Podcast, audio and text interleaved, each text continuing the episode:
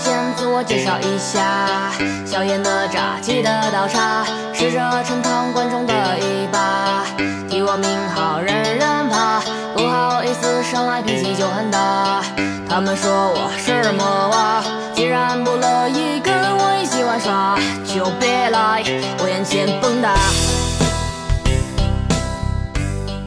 Hello，大家好，欢迎收听电影麦格芬，搿搭是呼噜。搿搭是朽木，今朝阿拉要来个聊哪吒。那应该是哪吒武东钢丝。大家好，欢迎收听电影麦格芬，我是呼噜。啊，我是熊木。好，刚刚我们说的是什么呢？不是马桶降水。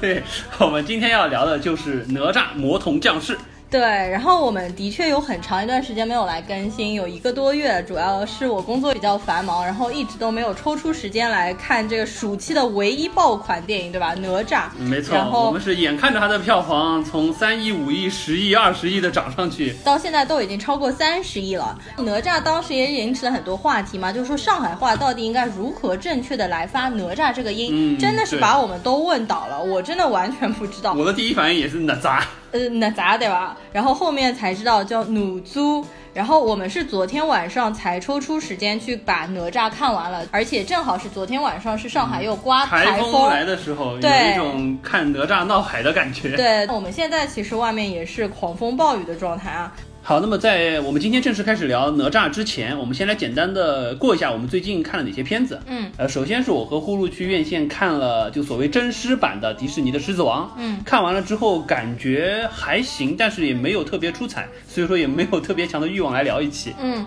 完了之后呢，我还看了一部院线片，可能大家听都没有听说过的一部西班牙的悬疑片，叫做《隧道尽头》，它的票房也很低。它实际上是国内引进的一部 P 片，这部片子在二零一六年的时候实际上就上映了。除此之外，院线片我们其他都没有看，因为也没有口碑特别好的。呃，我自己在家看资源，我尽量是保持有时间的话每天看一部。我就说说我最近看的院线呃非院线片里面比较新的片子吧。首当其冲就是奉俊昊的《寄生虫》这部片子，其实从戛纳得奖之后，我就一直在期待嘛。最近也闹出了比较多的事情，比如说版权方啊、字幕方的问题啊。这部片子我们也看了，我们希望下一期就来聊奉俊昊的《寄呃，生虫》。争取把这个坑填上，不要又立个 flag。对，然后我还看了阿莫多瓦的《痛苦与荣耀》，以及最近还非常火的日剧《轮到你了》，也是一部悬疑剧。那现在还在持续更新的状态之中，现在好像是更新到十六集，差不多每周更新一集的这样的状态。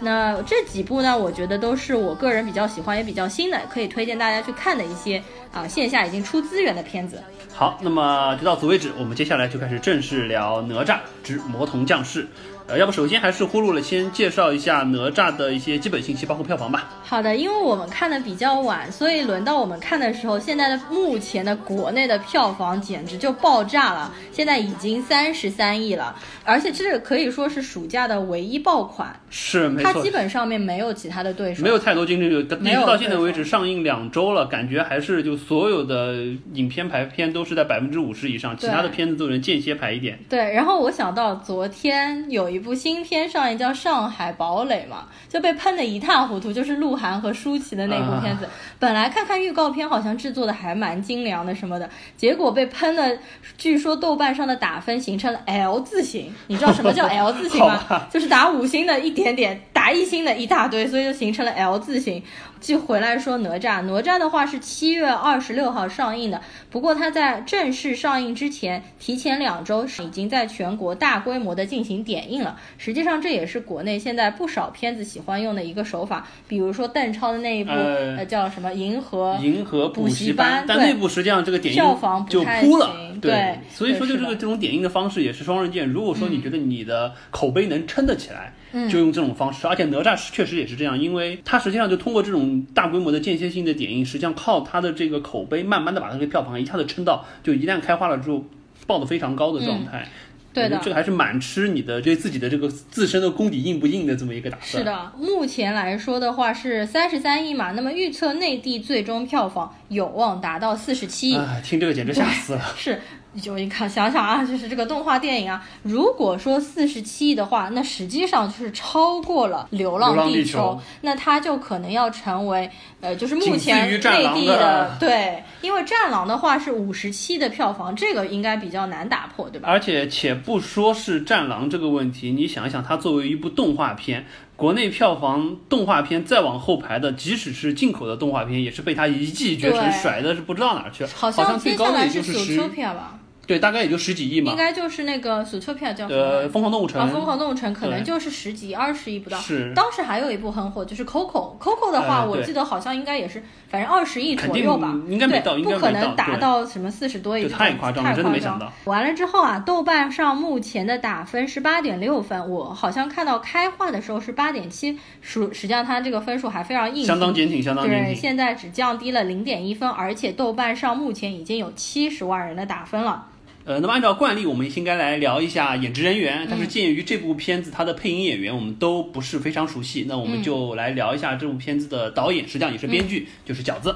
嗯，哪吒是饺子的第一部动画长片，不过在此之前，在他化名巧克力的时候，他当时是有两部短片。我们今天也把这两部短片补了一下，每一部好像分别是十嗯二十10分钟不到的一个样子到20分钟的样子。一部叫做《打打大西瓜》，还有一部叫做《老板的女人》。OK，呃，关于饺子这个人，实际上近期大家对于他的关注还蛮多的，因为觉得是哪里杀出来这么一路神仙，嗯居然就弄出哪吒这么一部片子，票房大卖。呃，实际上饺子这个人还蛮神奇的，他也是他好像是一九八零年生的，然后80呢后，对，对然后他实际上本来呃为什么就我对他关注还比较多，因为他原来是一个学医的人，哦他是华西医科大学，四川那边华西大学很出名，他是那边哦药学院的一个学生。真的吗？对，没错，所以说对，和我算是一个同行。然后呢，就是说这个，但是他对这个本专业不是很感兴趣，所以说毕业了之后，实际上按他的说法，就是在在啃老创业。哦他那会儿好像就和他妈住在一块儿，然后靠着他妈可能一千多的退休金，然后就住在一个还在还着房贷的房子里，每天节衣缩食，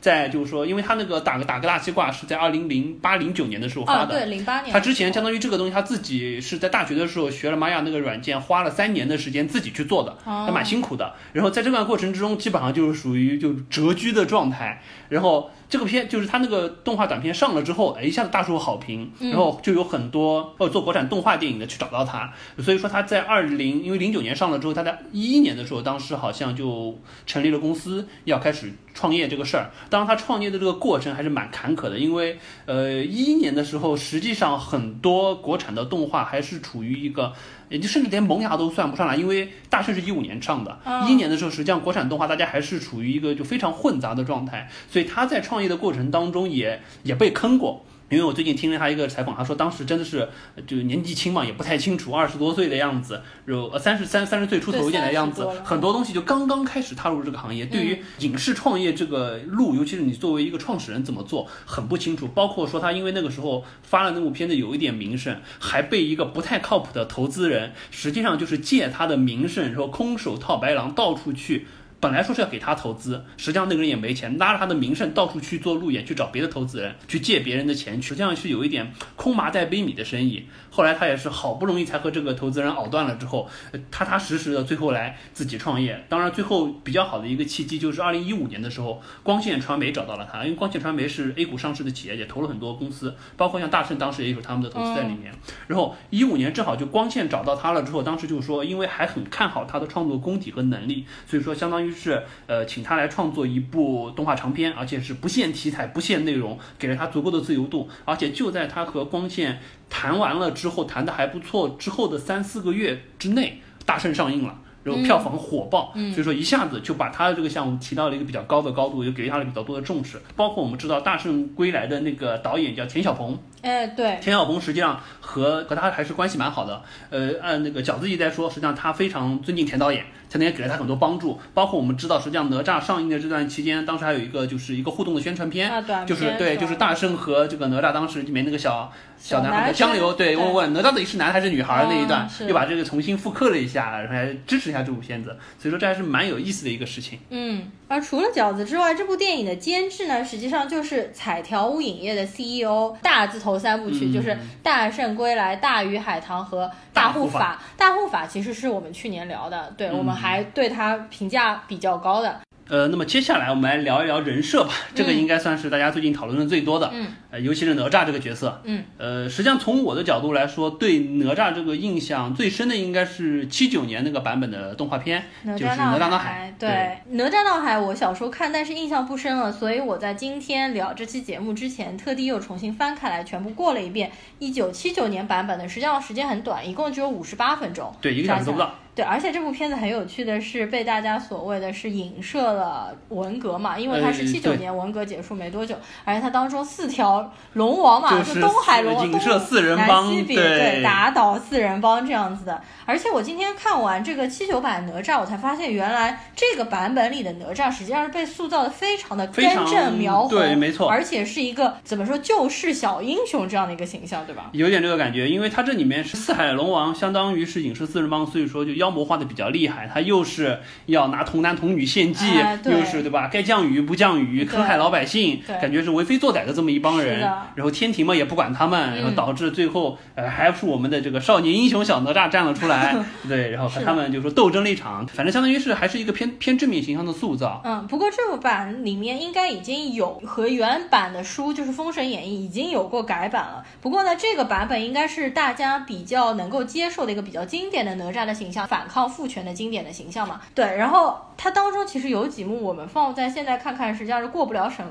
就过过不了审的，还对吧？就是蛮 cult 的。比如说哪吒自刎，嗯，对吧？你看看这种能出现在小孩现在的动画片里面吗？嗯而且他那个其实自刎的镜头拍的还是蛮吓人的，因为流了很多血。当然，他没有说像原版《封神演义》当中那么吓人、那么邪恶、那么黑暗。七九版的动画电影实际上还是很有样板戏的感觉，就它当中的配乐，呃包括里面配乐还有动作的造型，特别样板戏。或者像唱京剧的时候的那个感觉，然后包括里面有几个人设，我发现和这部电影当中实际上都是相对应的嘛，但是呢是完全相反的性格。嗯比如说那个里面的太乙真人，他实际上是一个仙风道骨对，就是我们。非常传统印象当中的这个神仙神仙的然后感觉。特驾鹤而来、啊，还有七九版里面，比如说也是有一群小孩，不过呢，就这一版的哪吒里面实际上是借鉴了那一版里面的小孩子，不过性格完全相反了。那七九版里面呢，也是哪吒去救一个小妹妹。那么现在这一版哪吒实际上也是就有蛮多是借鉴原来的版本的，不过进行了创新和改编。好，那么说完七九版的这么一个比较正面形象的一个哪吒，嗯我们刚才也提到《封神演义》，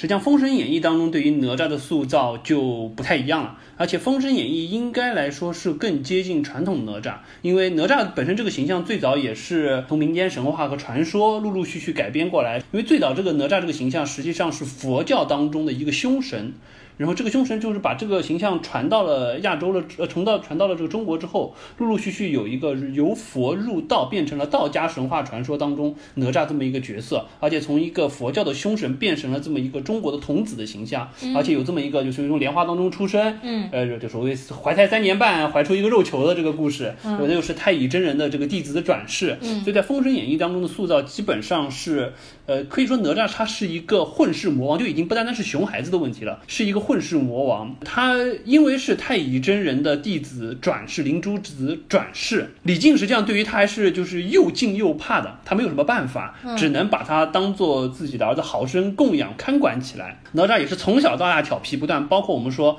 和那个龙王之间的事儿，根本不是说呃什么这个龙王本身这个龙家一族非常邪恶，有童男童女，又是这个欺善霸恶这种，哦实际上他们并没有什么事儿，是，太乙真人当时因为哪吒是他他弟子转世嘛，然后就给了他一些，比如说给了他混天绫啊这种宝物啊什么之类的，然后他就跑到海边洗澡，之后弄到龙宫里面七荤八素的，然后先是那个夜叉跑上来找他理，也没有找他理论了，就实际上就来看一下怎么回事儿，然后他就莫名其妙把那个夜叉打了一顿，然后后来呢，那个东海龙宫三太子这个敖丙上来了之后，嗯然后他也是不由分说就和他蛮莫名其妙起了冲突，然后就把他打得半死，还抽了龙筋啊什么的，对，实际上相当于是基本上就是哪吒这一边在为非作歹，然后呢龙宫那边实际上是蛮冤枉的，而且这个四海龙王不管是在《封神演义》也好，《西游记》当中也好，实际上都不是一个恶的形象，他更多的就是一个相当于就像地方官一样，他负责的就是风调雨顺啊这些事情，并没有说什么。要要要对对对，没有那么没有那么邪恶的事情实际上反倒是这个哪吒这个角色真的是闯下不少祸事，但是这个祸事呢，李靖他没有办法看管他，因为李靖他毕竟是一个凡人，虽然当年他也是就西昆仑派学过一些仙术，但是后来实际上是还俗去当老百姓了，当地方官去了。但是哪吒的毕竟是仙人的弟子转世，所以说李靖拿他没办法，就父母已经管不了了。这个太乙真人也不是什么善茬，每次来都来帮帮他善后。也不怎么去管教他这个弟子，可能是对他这个灵珠子的弟子太过看好，然后反正最后是导致哪吒闯的祸太大，然后就惹怒了天庭，然后导致他肉身毁去，然后重新莲花铸身，造成了现在这个哪吒，而且一下就变成了一个非常正面的形象，三头六臂斩妖除魔，而且莲花之身还可以去克制那些吸魂摄魂的这些妖怪，或者说一些法术，所以说成了《封神演义》当中这个姜子牙这边的一把好手。就帮助姜子牙，就是讨伐商纣王这一块儿，变成这么一个角色，实际上就相当于是早期实际上是一个不太好的这么一熊孩子，就比较后来对，就相当于是就改邪归正，然后完了之后就有点像什么，就有点像你想想就是那个《西游记》当中的红孩儿一样感觉，从小也是魂不吝，对不对？闯下祸事无端，然后完了之后被观音收为善财童子了之后，就乖巧的不得了的这种，有点像这种角色的这个塑造，所以实际上是这么回事儿。啊，所以七九版哪吒闹海实际上当中塑造的那个两元对立很厉害，这个其实都不是原本小说当中有的，对吧？对，至少不是《封神演义》这个版本，或者说是相对比较接近原始这个神话版本的这么一个哪吒。我还看了一些《封神演义》，当时那个有点半白话文那个书当中的一些片段，就是说哪吒当当时不是有一段割肉还母、剔骨还父的一段，那段反正其实因为原版书当中其实描写的还是蛮吓人的，就是说哪吒是先拿了一把刀，把自己的右手臂膊给砍下来，然后抛开自己的肚皮，拉出自己的肚肠啊，然后才一命归西啊。就这些其实蛮邪恶的设定，并没有在后面的动画版本里面有有体现。那个我觉得太夸张了，实在是没法画出来。对，但实际上我非常想看一个黑暗二级版本的这种哪吒闹海的故事啊。那除了这两个版本，你还有看过其他？呃，其他的话实际上就是一些魔改比较严重的了。比如说我当时看有妖气出的《十万个冷笑话》，对，就里面那个金刚芭比的哪吒，大家肯定印象都很深。包括现在很多这个网站上还是会用到这个。对，十万个冷笑是是呃，二零一二年吧，好像二零一二年的时候啊。那个我没有看过，它当中哪吒形象大概是一个怎么样？就是一个萝莉脸，然后完了之后，它就是相当。当于是魔改的非常严重了，因为它是一个短片，基本上三五分钟的一个短片。嗯，嗯，就是也是借用了这个故事，然后哪吒就变成了一个就是萝莉脸，但是属于这个肌肉大汉的身体。嗯，呃，然后包括我觉得实际上这部片子里有蛮多的，你说魔童降世是吧？对，就是魔童降世里面有蛮多的笑点，或者说一些小的设定，借鉴了类似像石冷这种充满了。就是当时网剧无厘头搞笑和这种搞笑漫画的人设的风格的东西在里面。OK，所以说我觉得这个还是就蛮有意思的一点，至少它这种中二气息还是满足了一些观众的笑点。那除了十万个冷笑话，就这种改编的比较现代化的哪吒之外呢，我还看过一个，也就是最近人气非常高的一个国漫，叫做《非人哉》。我还买了小说，而且呃不是买小说，就是买了那个实体的书嘛。实际上这个漫画我真的是追了。有一两年了吧，我当时最开始看是因为它的画风非常的好看，就是在一个叫快看那个 app 上面嘛。然后这个作者叫一汪空气，它当中专门讲的就是中国古代神话当中的这些主要的比较经典的形象人物形象，比如说哪吒、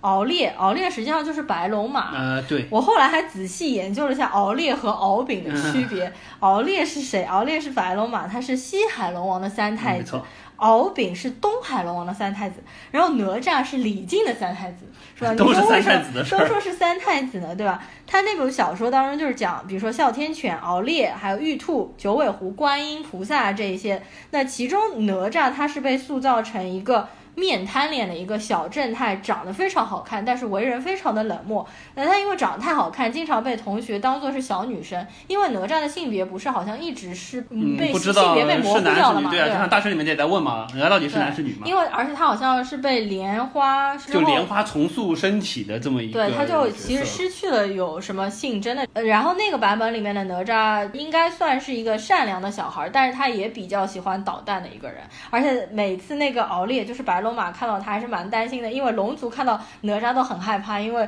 他曾经扒皮抽筋了敖丙嘛。好，那这些就是我们在成长的过程当中所了解的一些哪吒的形象。呃，没错。然后我们再说回，就是说这部片子的哪吒，实际上导演当时说他在创造这个角色之前，实际上应该这样说，导演在选择哪吒之前，他是先定了这部片子的主题，就是所谓的这个打破成见，反抗命运。啊因为这个一方面他说他也和他自身的一些原因有关，因为他是一个学医的人，哦他实际上。转行转到相当于从一个风牛马不相及的专业转到了做动画这个行业来，当时也受到了很多争议，包括不管是他周围的人也好，包括他进入这个行业之后，大家对于他的一些看待也好，所以他自己也有一些自身的原因，再加上就说当时这个主题实际上在一五年左右的时候，已经进入到一个就比较容易吸引眼光的这么一个状态，所以说当时他先定了这个主题，嗯，然后再来选角色、选故事的梗概，或者说选故事借鉴的蓝本，最终选择了哪吒这个角色。嗯，然后当时对这个哪吒角色，他当时也做了很多的考量。他当时第一考虑就是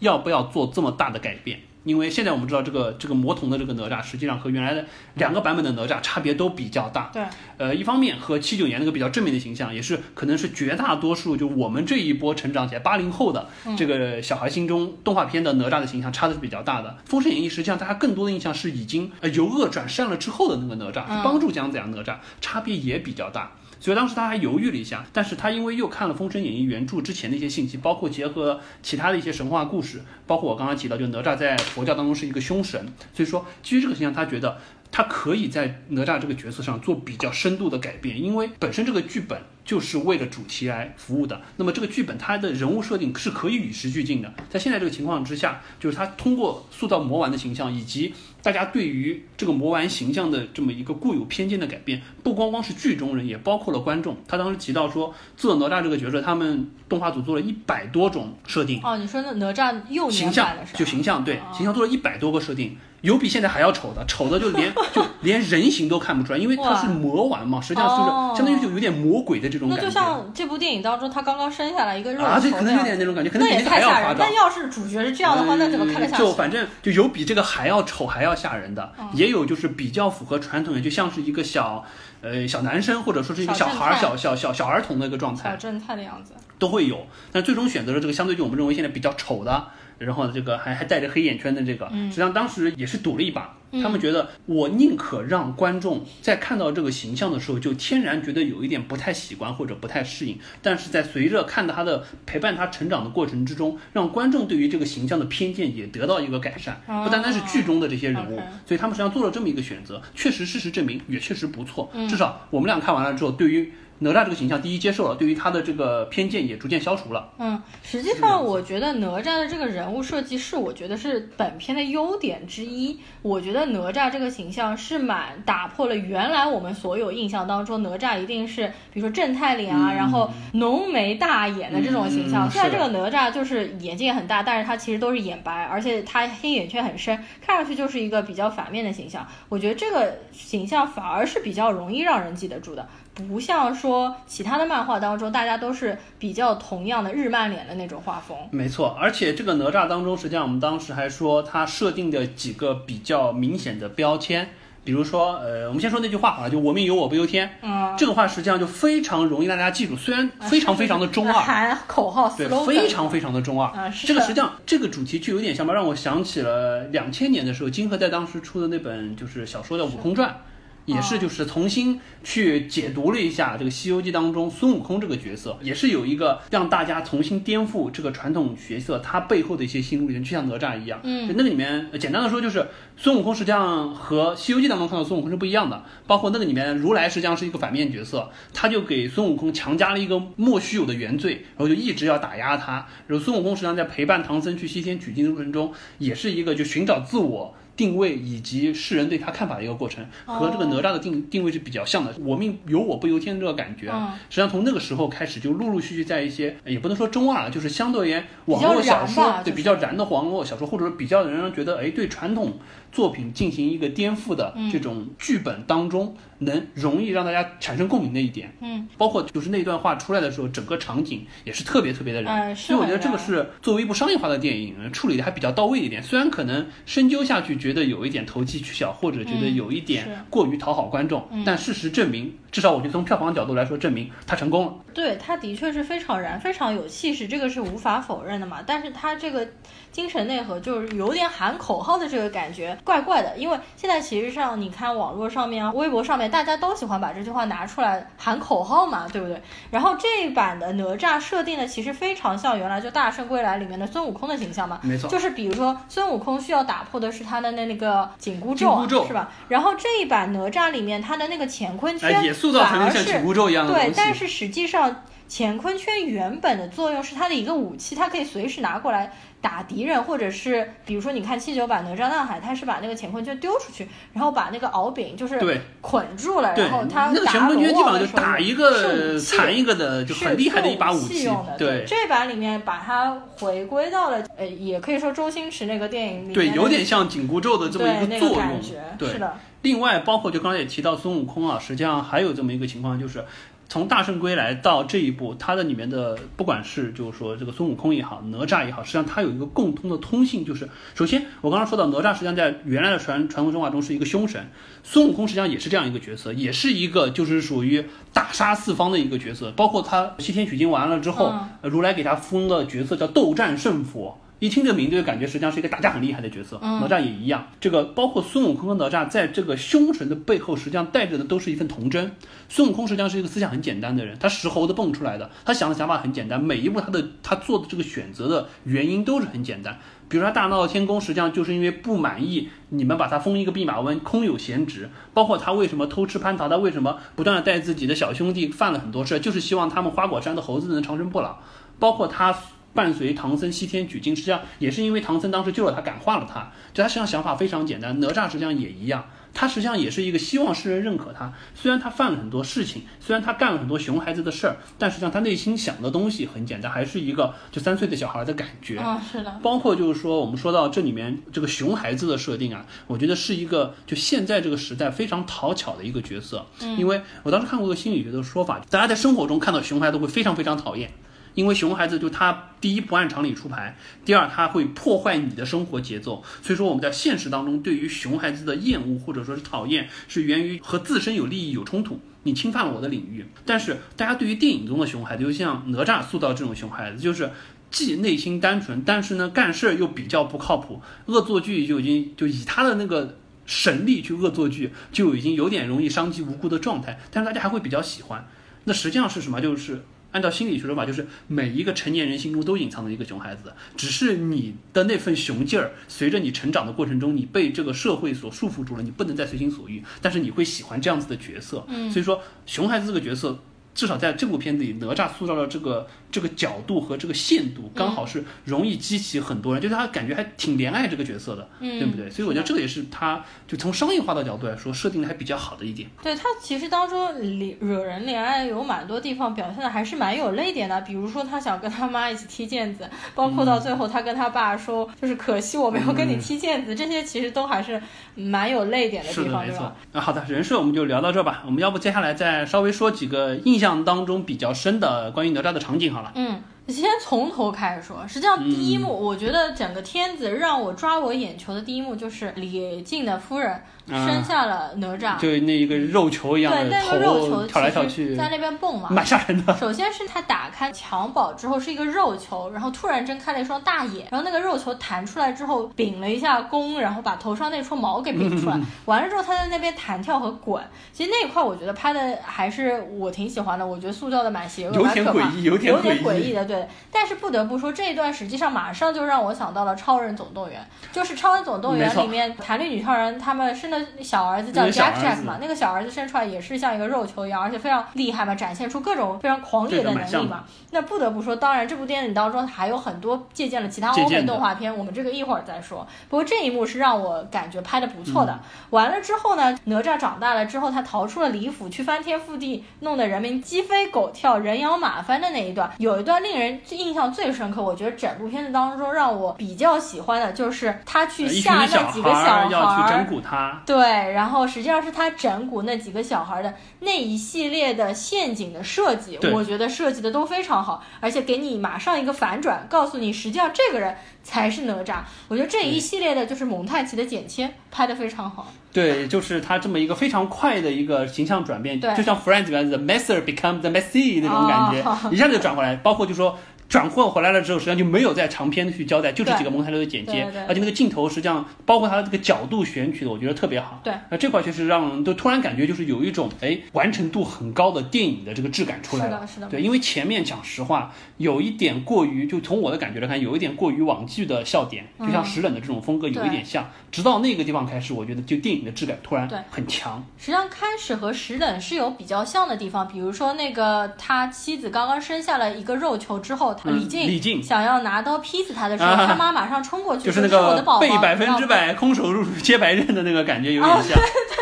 对，然后完了之后还有一段，比如说，呃，在《十万个冷笑话》里面，他的父亲不是用高科技的手法来选择，就是哪吒的。材啊、脸型啊什么的。对，包括这个太乙真人用密码锁解锁那一段，用密码锁解锁那一段，实际上就是一个高科技的玩笑，而且那段也让我想到了，就 Doctor Strange 奇异博士开门的用的那个画那个大饼的那种感觉。对，实际上就这里面借鉴了蛮多，或者说从我的角度来说，印象比较深的几个笑点都是就带有这种比较强的网剧风格的，包括比如说像那个夜叉醒出来那个鼻涕的解药，说内服外敷都可以。这一段真的是太恶心了。对啊，包括还有就是他们最后抢那个笔的时候，两边在在放屁，然后来来 弄那个。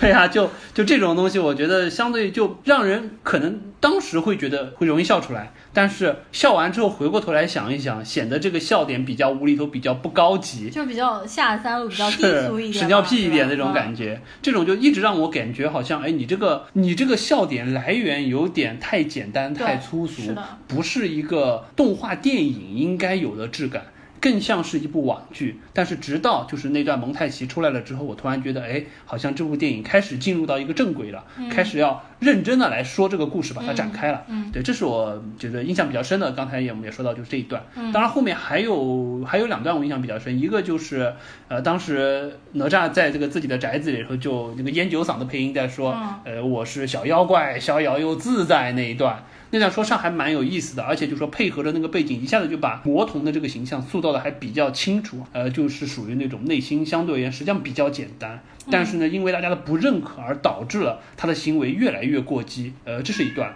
还有一段就是最后，这个可能就是和我，因为和我玩游戏比较多有关系，就是他最后呃解开了封印了之后和敖丙打的那段，就一下子变成了就成年化的哪吒和敖丙打的那一段，那个确实当时的音乐效果配的蛮燃的，至少我当时觉得蛮燃的，很热血。哦，我突然想起来，哪吒变身成成人的时候，不是就很像超级赛亚人吗？而且全部头发都竖起来，有一点然后冒金光啊有一点等等的，是吧？有一点。好，那么接下来我们再说一下其他的角色设定好了。嗯接下来首当其冲的应该说敖丙了，嗯，呃，相当于是双男主嘛。对的。这个敖丙这个形象，按照现在网上的说法，就叫深海花无缺。哦，这，个。而且敖丙这个形象一出来了之后，哎，我不得不说，我们当天看的时候，坐在我旁边一个非常花痴的宅女，我从来没见过如此夸张。所有有敖丙形象，包括敖丙和这个哪吒在一起的形象，还有边不断的花痴般的大声叫“好帅呀、怎么怎么怎么的，导致我的观影容易非常被他的声音打断。是的，但是这个形象塑造的，我实际上我觉得让我觉得有一点缺乏深度，或者说是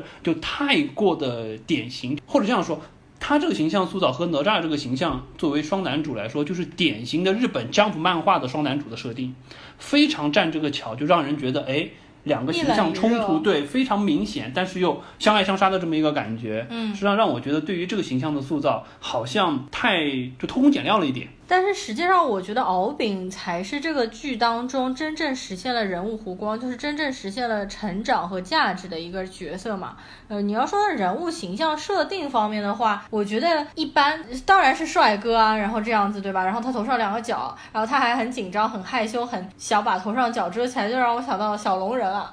有点，真的有点。这个应该是属于所有的女生都会喜欢的，特别是小女生喜欢的一个形象。嗯、那么这次当然也是有官方卖腐，比如说敖丙和哪吒各方面在海边踢毽子，或者说敖丙和哪吒说你是我唯一的朋友啊，等等这些方面，我其实也是半个腐女，对吧？我是不排斥这个的。但是因为这次看电影的过程当中，朽木旁边坐的那个女生实在是太夸张了，一直不停的流哈喇，就是在那边发出一些特别花痴的声音，搞得我非常反感啊。他们们现在这一对 CP 应该是网上也非常非常火嘛，嗯这段时间非常热。对，然后我很多学生，因为我学生其实基本上都去看了哪吒，实际上票房之所以这么高，也是因为暑期档小朋友们都去看了嘛。我那些学生都很喜欢这对 CP，把他们称为藕饼，哦，就是因为哪吒是一个藕嘛，对吧对，然后那个藕饼一个藕饼 CP。那对于敖丙这一块儿的话，你有没有什么印象比较深刻的剧情？呃，敖丙实际上他在最后阶段，因为他性格做了几次比较快的转变，嗯，一个是他一开始想要去救李靖他们，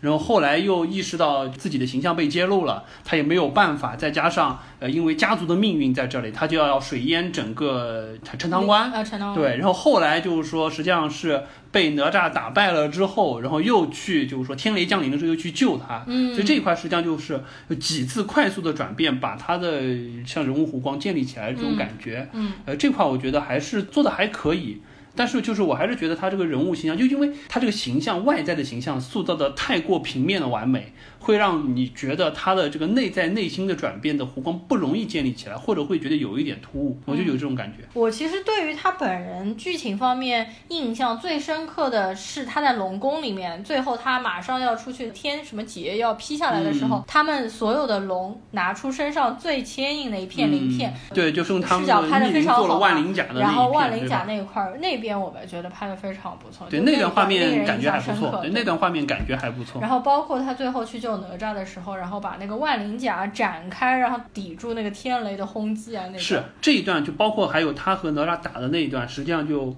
我看得出来，做这个动画功底的外包团队是有应该是有比较强的做游戏 CG 的功底的。因为它里面很多画面展现的方式就是和现在一些制作比较精良的游戏的 CG 画面是相似的，包括用的光效也好，用的比如说一个冲击之后产生的冲击波的这个状态也好，嗯很明显是借鉴了那一块儿。当然这块儿也无可厚非，因为凭良心说，这个游戏产业的这个技术水平确实是要比动画产业、国产动画这一块儿要走得快。因为呃，这个我们一会儿再展开说好了。好对，那接下来我们来聊一下，就是本部片子当中骑着猪猪飞的太乙真人，啊这个看似形象颠覆也是非常大的一个真的是。吃惊了要命，而且这是应该整部片子第一个出现说了第一句话的人。他一说第一句话，你就知道太搞笑了。浓浓的川普，对，因为实际上导演饺子他是一个四川人，所以说这个当中的角色设定里面讲的就是一口成都话，是吗？呃，对，反正就是就是四川的普通话，它不是不是不是川语，因为四川话不是这个样子的，就是四川人说的普普通话，就是所谓的川普。啊对，而且不光光是因为饺子，包括他们的工作室是在成都啦。哦呃，另外他们导演说了，他们去考证了一下这个太乙真人，因为太乙真人他的修炼的洞府叫乾元山金光洞，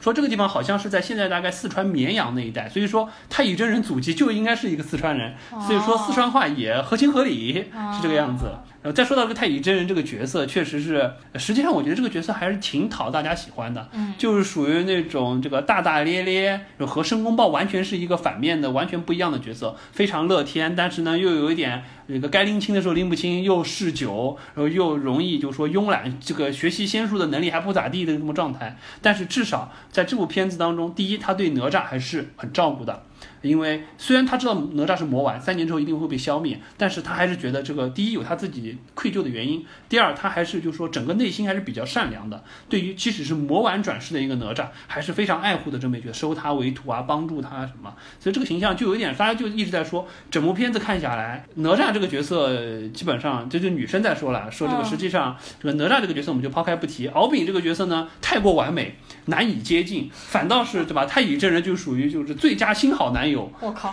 有这么一个感觉，对不对？不要了，还是不要了蛮有意思那还是敖丙比较好。那太乙真人的话，在里面，你说他为什么会超过申公豹被他的师傅选中？因为我觉得他真的各方面比不上申公豹。呃你要是只能说就是他心地善良，实际上这个申公豹一个他也在说，申公豹说他为什么这个他没有被选中，是因为他是豹子精修炼转世，说实际上元始天尊你们就带有偏见，啊，对不对？再加上因为本身太乙真人这个设定，他就是就在道教的神话设定上，他就是。这个道德天尊，呃，不是，是元始天尊的这个十二金仙的徒弟之一，而且他好像排行还蛮靠前的，啊，排行第四、第五的样子。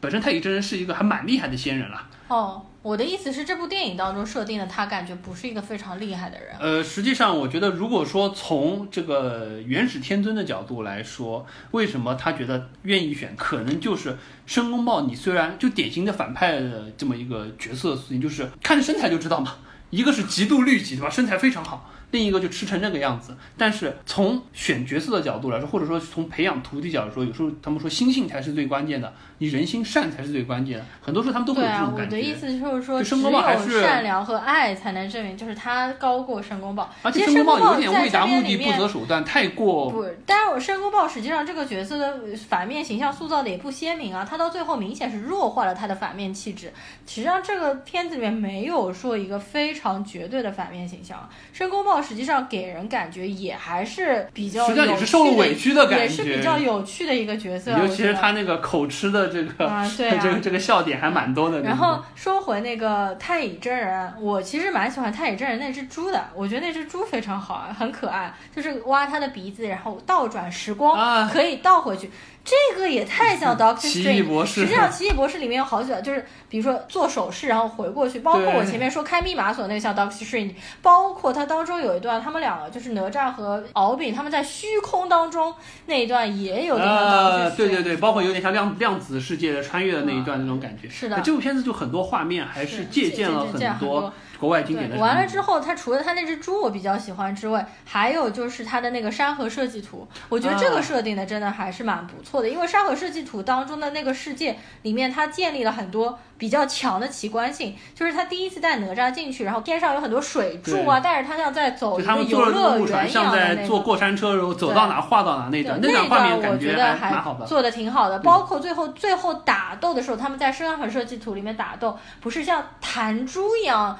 弹的那一段嘛，我觉得这个也是导演本人自己的一个想法吧，因为可能作为一个八零后的小孩，小时候玩过这种弹珠游戏嘛，所以我看了，我觉得也是这段设计的比较不错的。对，三个设计图里面两段实际上确实蛮蛮出彩的，我觉得从画面的展现性，包括他就是说对于这个场景构建方面，嗯，给了我们比较多的惊喜，至少以前的几部片子里都没有看到这种感觉。对，这个蛮有趣。然后接下来的话，那可能就要说一下李靖夫妇吧。嗯，呃，李靖夫妇实际上这里面有一点我觉得是蛮好的，就是对于李靖的这个塑造，因为当时呃哪吒一直觉得李靖让他跟着太乙真人在这个就山河设计图里学本事，嗯，实际上希望把他囚禁在里面，不要让他出去惹祸，保全自己的名声。嗯，但后来剧情交代了，实际上让大家让哪吒知道了，李靖之所以让他在这里面学本事，是因为他知道第一，哪吒三年之后一定会有一场大的天灾。所以说他并不是希望哪吒最后的这两年、三年里在这学本事，而是因为李靖当时已经做出了决定，我他要替哪吒去死，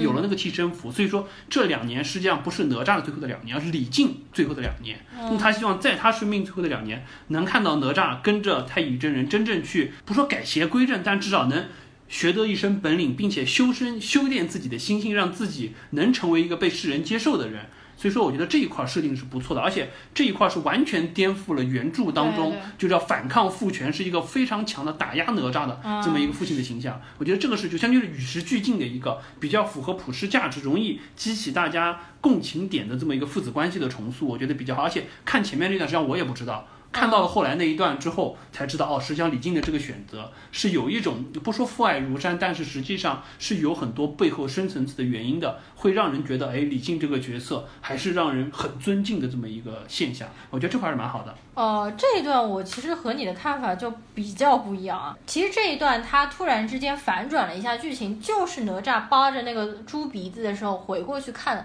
实际上这段我觉得拍的是不太好，因为这段实际上是很多比较俗套的小说当中会用的一个剧情嘛。而且它宣扬的是一种比较普世的、比较保守的一个父子之间的感情的，反而我觉得这个好像并没有原来的老版的哪吒和他父亲反抗父权那个更加有新颖。更加激进的这个观点，呃，我觉得可能也和这部片子的，就是说作者或者说编剧真正想表达的东西不一样。这部片子实际上他已经更多的把它放到了反抗命运这一块，因为这里它是设定了一个背景，就是哪吒三年之后必死，因为它是混元珠的一部分。所以说实际上更多的是说他和敖丙两个人基于自己的出身要去反抗这个命运，所以他把就是说原著当中反抗父权这一个环节下降了非常非常多，甚至把他的父亲塑造成了一个非常正面的一个选择。对，对于相当于是帮助他这么一个角色，我觉得这可能也是导演相当于是避重就轻啊，尽可能呃不是不说避重就是相当于是就是说有主有次，尽量突出主要矛盾，把次要的东西全部剔除，把其他的一些角色的塑造尽可能去打一些安全牌，让大家有更多的认同，不要说出现那么多矛盾冲突点，让这个形象到最后有一点人格崩塌，或者说有一点。相对让人觉得好像不近人情的状态，大家更容易接受这种有关于父子情啊、普世的价值嘛。所以说这部电影我知道有很多有了小孩之后再去看的都哭得一塌糊涂。呃，人物的话，我们差不多主要人物就说完了，对吧？然后当中其实有一直有个疑问，就是我觉得这部电影的最后的结局结的比较仓促，突然之间就结束了，非常仓促，对。对。然后还有我很不能理解的一个，就是哪吒和敖丙就把整个城都打得稀巴烂之后呢，全体百姓集体下跪，这段我完全不知道他们为什么要跪，他们是要感谢呢，还是要谢他们不杀之恩呢？这段我也不是很明白，而且。就那一个场景刚一出来的时候，我脑子里第一个反应出来，你知道什么？因为我们最近一直在说，就说《复联四》重新上映了之后，有一个删减片段，就是钢铁侠死了之后，大家集体下跪的那个场景。我当时看了这个第一个反应是联想到那个，然后我就想，这部片子好像没有谁死掉啊，而且好像是一个好的结局啊，那为什么大家百姓下跪嘛？莫名其妙，对不对？而且从百姓的角度来说，即使我认可哪吒，但是实际上。你们这个事儿都是因你们而起，没有什么要下跪的理由。我觉得这块也是就结局的太仓促，或者说是太过就是传统封建主义应该有的这种就愚民百姓对于这么一个相当于是。正面形象树立起来了，你们就应该俯首称臣，对对不对？就这么简单的一个事儿，有点就我觉得在在现在这个里面有点有有点可惜，有点想把这帮渔民就一下子塑造成他们突然之间就良心觉醒这样的一个形象。我后来看到网上有人说，可能是因为嗯，就这个天雷劈下来的时候呢，可能会除了劈到哪吒，还会把整个城市都劈完。然后呢，就是因为哪吒和敖丙用了那个万灵甲什么帮他们挡了一下之后呢，如果这样子，实际上你李靖老早把哪吒送走就好了，所以我也觉得很奇怪，我是觉得很奇怪啊。我觉得可能只是他只是想导演通过就百姓的一个动作证实了大家已经认可了哪吒，对，只是想通过这个动作认可这个事情。但这段拍的不太好，对，或者说这个下跪的这个动作有一点过，就让我们觉得好像前面都还是蛮符合现代的价值观的，到这里一下子又迂回去了。这帮人，我觉得挺可惜的。嗯，呃，另外还有就是这部片子，因为呃结尾的时候是在说这个他肯定是要做封神三部曲，还要拍姜子牙什么的，包括我们看到申公豹实际上逃走了。所以可能之后还会有出现，所以说可能我们会稍微期待一下之后他准备二零二零年要拍嘛，明年就要出嘛，所以说应该会比较快就上映，因为我们知道之前所谓这个国产动画大字三部曲都是没有下文的，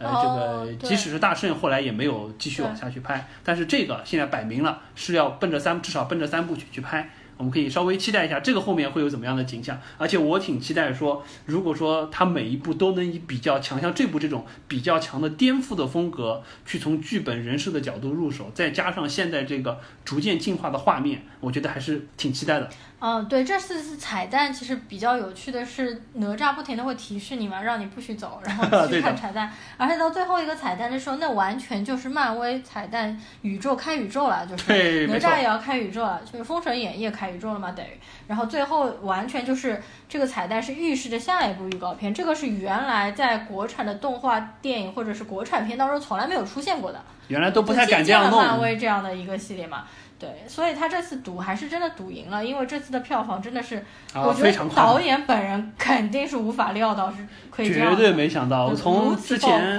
没上映之前就说导演出来采访或者说是就是说做一些专访的时候，嗯，就非常的谦虚，而且对于自己的片子还是非常的谨慎，他觉得。因为我当时还看了一下，就是说他们导演在说，就是很多制作片子当中的一些心路历程，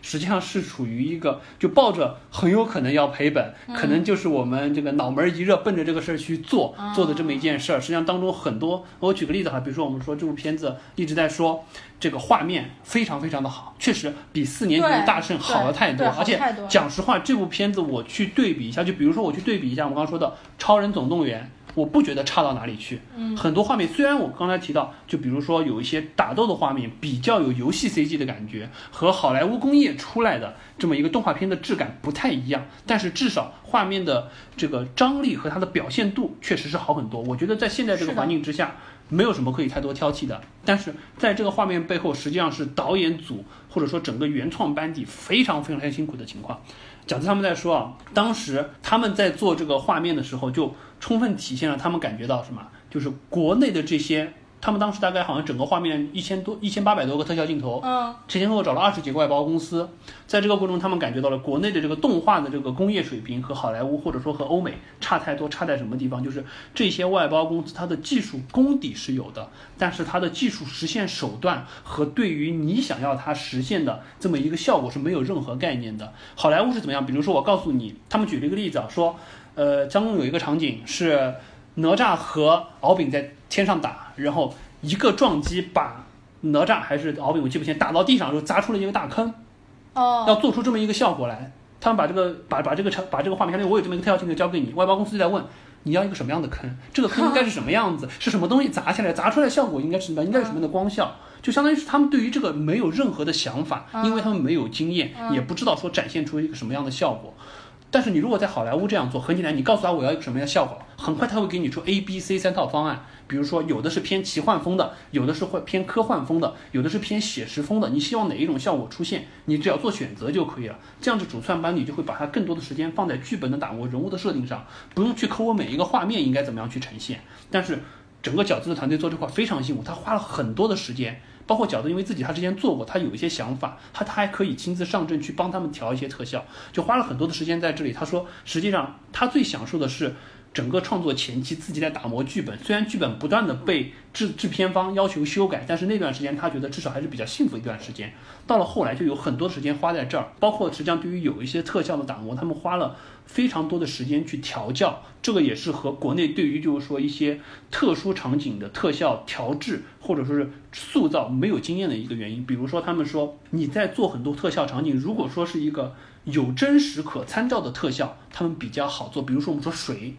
水流的特效是比较好做的，虽然难度有，我之前也提到过难度有。比如说，我们说像那个《头号玩家》里，像闪灵那个血出来的时候，就是水的流体力学，实际上在计算机模拟方面是一个计算量非常大的事儿。但是你有一个参照物，你有真实的水可以参照，这种东西特效团队实际上是好做的。有一段让我印象非常深刻，就是山河设计图最开始的时候，太乙真人在弄水，天空弄了很多水柱嘛。我当时有仔细观看了那些水，我觉得做的非常逼真。对，就是有真实的。参考的这些东西，你比如说我我要做出什么样的效果，我可以拿真实的水泼了之后我去看效果，只是说我要把它做成动画而已。这块实际上大的是计算的量或者说工作量，但不是想象力。他们说真正难的是想象力。比如说举个例子，呃，当哪吒和敖丙对打的时候，实际上有一个相当于有点像两边发出了闪电球，然后要中间产生一个撞击的效果。这个撞击效果他们前前后后试了很多次，早期就有点像什么，就有点像模拟这个科技馆里我们看到那种闪发闪电了之后，闪电在一块产生了电弧的效果。但是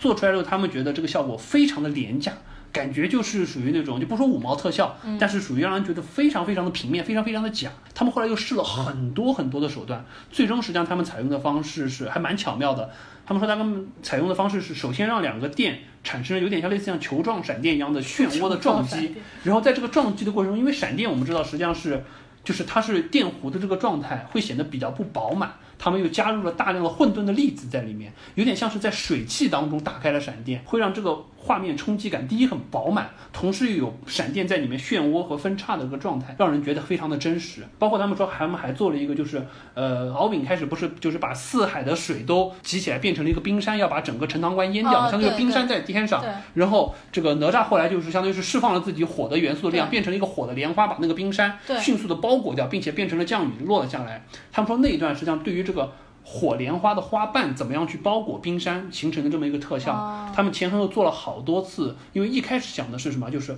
火莲花应该以非常快的速度包裹上去，应该是一个很强的凶猛的火的状态，包括火苗的走向应该是往前冲。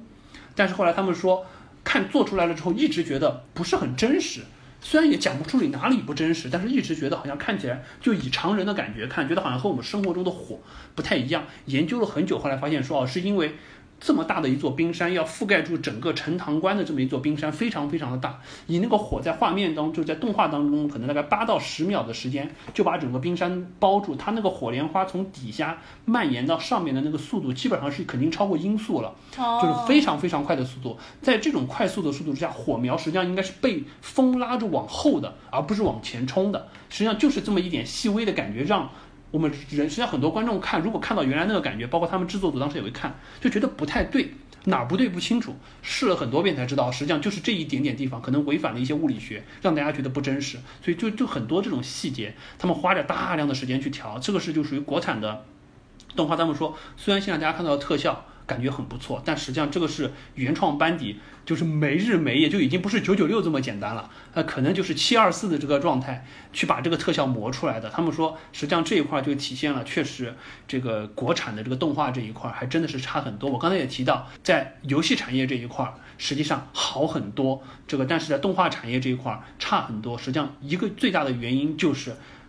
哪个行业赚钱，哪个行业就有更多的人进去。这个国产的这个游戏行业，实际上现在说起来已经不比国外差太多了。第一，能赚很多钱，比如说腾讯能赚很多很多的钱，所以它可以花很大的成本去投入到游戏的，不管是 CG 制作、画面的引擎制作方面。但是动画这一块，讲实话，实际上一直到大圣归来之前，都是一个不太赚钱的行业。为什么那个时候我们觉得国产动画粗制滥造？是因为大家默认市场的规律就是动画片，你可能封顶的票房就是那么几千万。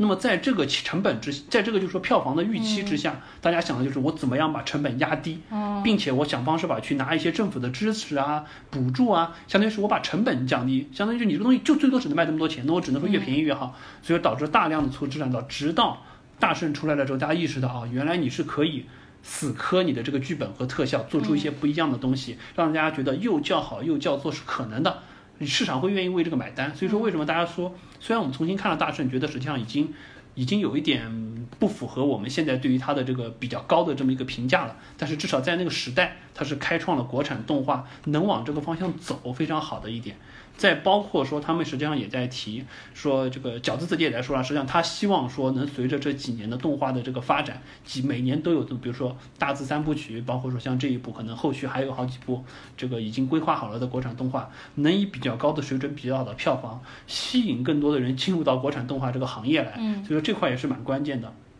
我说到这块，我可以稍微再展开说一点啊，因为这个从我们俩这个看国产动画，感觉实际上印象最深的，或者我们感觉国产动画的黄金时代，实际上都是我们小时候看的上海美术电影制片厂做的那一系列的动画。确实，从现在角度来看，那些动画也是就艺术感很强很强的。它不是一部商业片，它是一部艺术片。它是，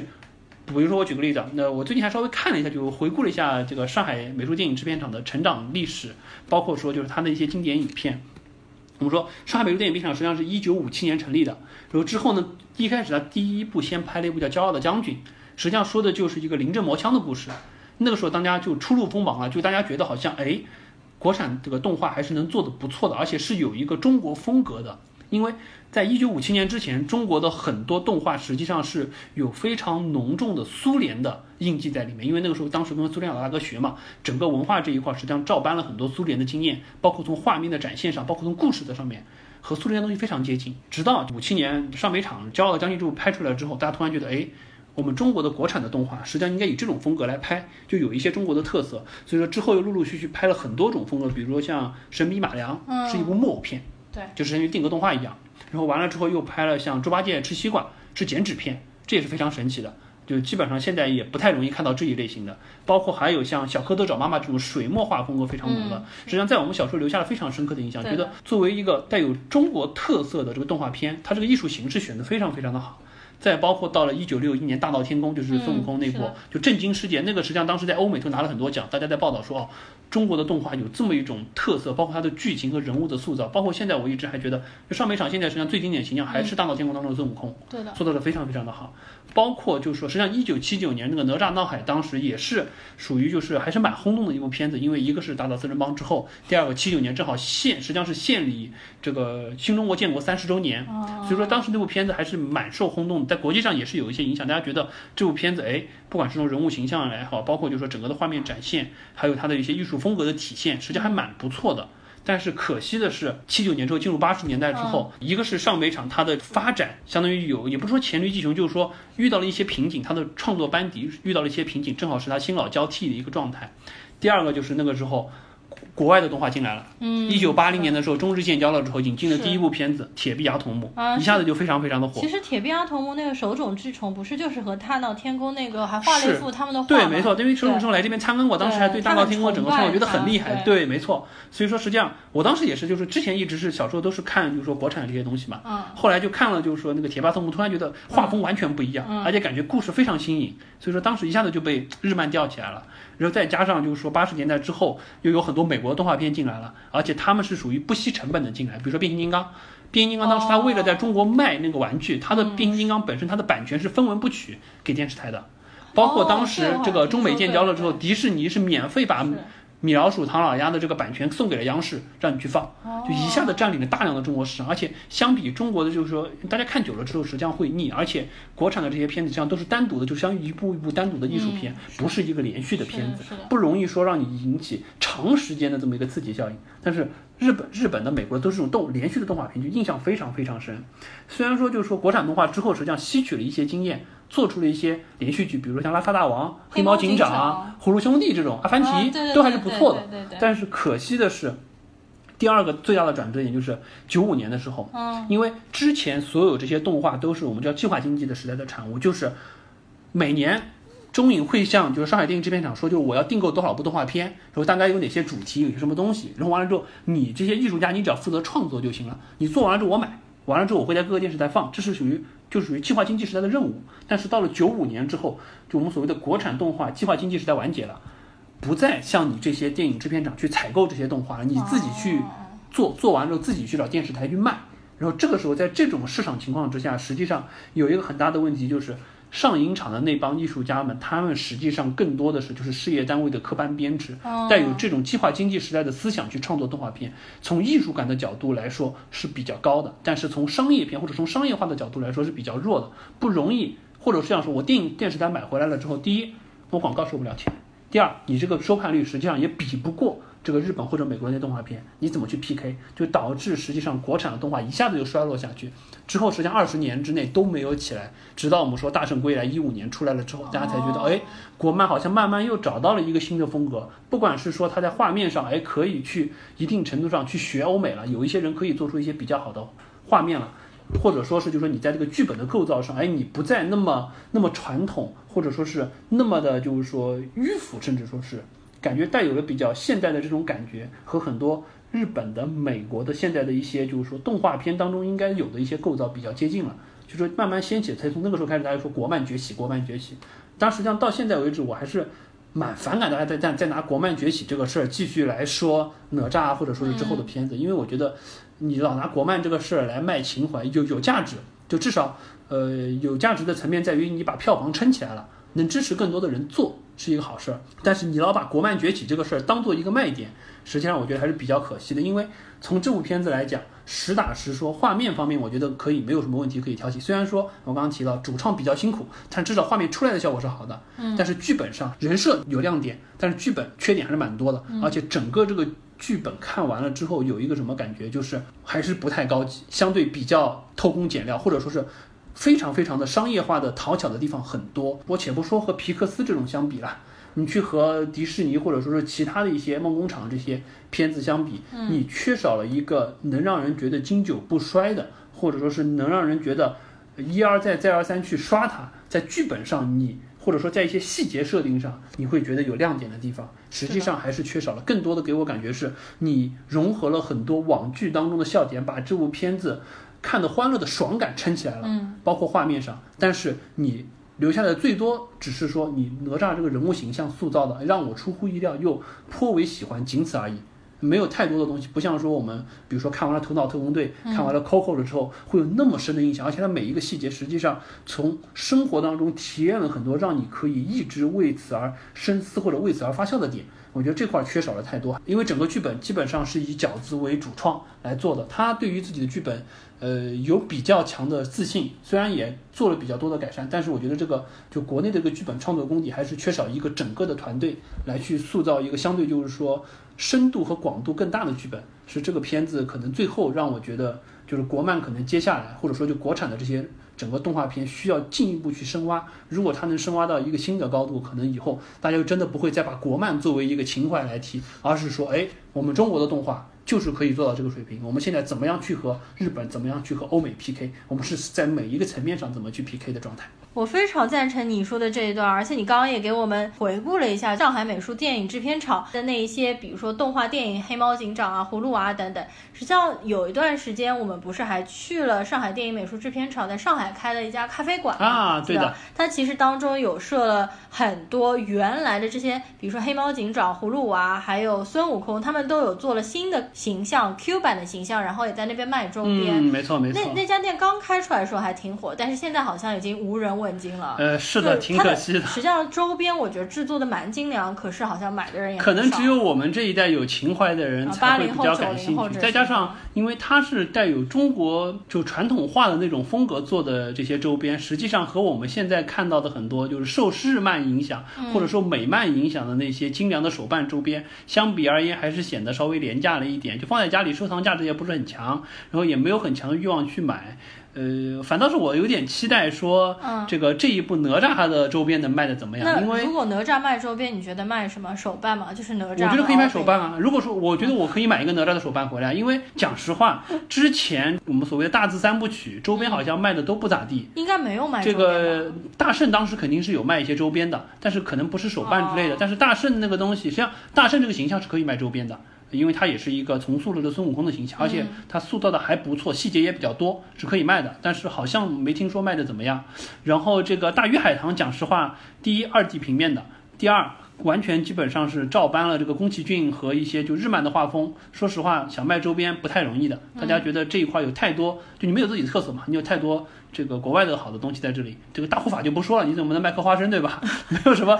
没有什么那个画风就没有什么周边可以买。这三部电影我完全没有听说过有卖周边对，所以我觉得这个，因为现在就这部片子出来了之后，第一很多同人画都已经出来了，再加上我觉得相信以他的这个，因为这里面形象塑造是很走，就是就像我刚说的十万十万冷笑话这一类的网剧的，那么你这种风格是你能出很多周边的，不管是二维的周边、三维的周边都可以出，所以我觉得这块可以卖一些东西，而且以他现在这么火的票房，对不？对，趁着现在暑期这一波卖点周边还蛮好的，而且我觉得他那个周边老少通吃啊，小孩有小孩想买的东西，成年人可能有成年人想买的东西，对不对？宅男有宅男想买的，腐女有腐女想买的，我觉得没问题。宅男想买的是什么？宅男想买的可能是我也不知道，可能我还不够宅。实际上我是蛮想去买一个那个哪吒的了。你说哪吒童年版本的那个手办？我是想大小都买一个。如果说他有童年版的，因为成年版的很帅，很符合，就是就像游戏周边一样。童年版的那个就是那个丑萌丑萌，但是又让人比较怜爱的这个角色，我觉得还蛮好的，而且是属于少数国漫里面塑造的形象，让我觉得还不错的一个。之前实际上还真没有。另外一方面，我觉得我也比较支持你说的，现在国漫实际上技术方面或画风方面越来越精进了，然后越来越也高超了。比如说我最近关注的国漫的漫画手或者是插画手，他们的画风我觉得完全不输欧美或者日本的。但是实际上为什么还是说没有非常非常出彩的动画电影？我觉得就是剧作方面的问题，就国内没有说有非常出彩。剧作家或者编故事的人，不像皮克斯有很多非常有想象力的梦想家或者是编故事的人。没错。我们这边的剧作还是比较缺乏一些创意或者是一些生活细节。我觉得如果在剧作这方面再上一步，加上现在的技术以及画风，以后的话可以创造出比哪吒更上一个台阶的动画电影。是的，没错。因为我们俩当时看完了之后，就说在聊了一下感受和打分的时候，我们当时也有一种感觉说。比如说我这部片子，我觉得我可能打七分，但是如果说你告诉我它不是一部国产动漫，嗯，它是一部比如说好莱坞做的一个动画片，嗯，然后完了之后放到中国来，那你让我去打分，我觉得我排除掉因素，可能最多只能打个六分到六点五分，画面是及格了，但是剧本方面比较烂，相当于一优一劣一平衡完了之后，可能也就是六点五到六呃六分到六点五分的样子，达不到七分的水平，这个就属于就还是属于国产动画加成，从剧本上来说实际上是拖了后腿的，嗯，对不对？好，那么今天我们这个那祖母龙钢丝我们就聊到这边了。呃，下一期节目一定不会再隔那么久了，对，我因为们坚 坚决不会再拖一个半月这么久了。没有一个半月，一个月好吗？然后暑假的话，因为也快过半了，还有三周就快结束了嘛，同学们也快开学了，我也马上就可以生龙了活虎了。对，好了，那么今天我们就聊到这里吧，嗯大家拜拜。感谢大家可以收听，并且没有取关我们，大家拜拜。看我，嫌我掉价。后来集体真相还都看哭了，有小野出马，这能不好吗？还在犹豫个啥？像龙一样傻，等着下赢了再偷偷后悔吗？大家好，先自我介绍一下，小野哪吒记得倒茶，是这陈塘关中的一把，提我名号人人怕，有心人为我做了一个动画，非要把这故事放大，小爷也不好意思不说个话，等你来，记得来呀。